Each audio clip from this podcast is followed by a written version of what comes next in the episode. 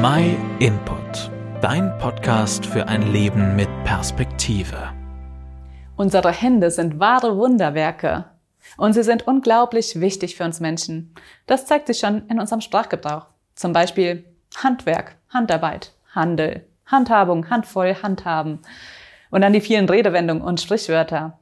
Dafür lege ich meine Hand ins Feuer. Eine Hand wäscht die andere.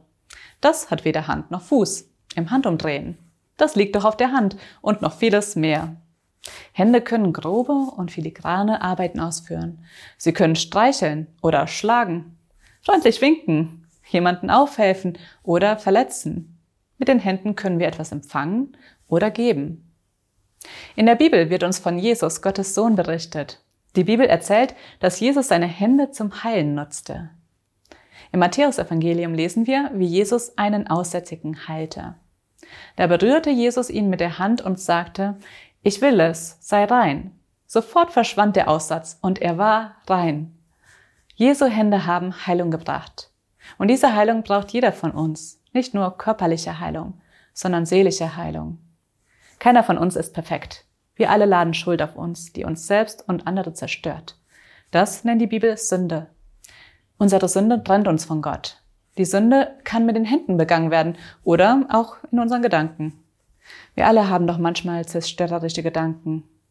Die Bibel sagt, wenn wir eine Sünde nur in Gedanken begehen, dann ist es so, als ob wir sie schon in die Tat umgesetzt hätten. Das ist Gottes Standard.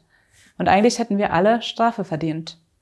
Aber genau dafür kam Jesus auf die Welt und starb am Kreuz, stellvertretend für uns, damit wir wieder eine Beziehung zu Gott haben können.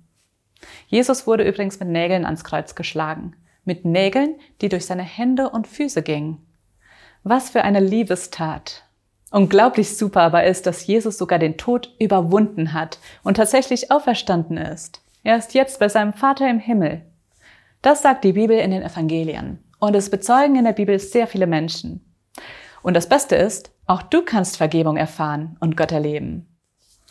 Dafür musst du erkennen, dass du vor Gott schuldig bist und ihn um Vergebung bitten. Wie gerne schenkt er dir Vergebung. Und wie bei dem Aussätzigen macht er dich dann ganz rein.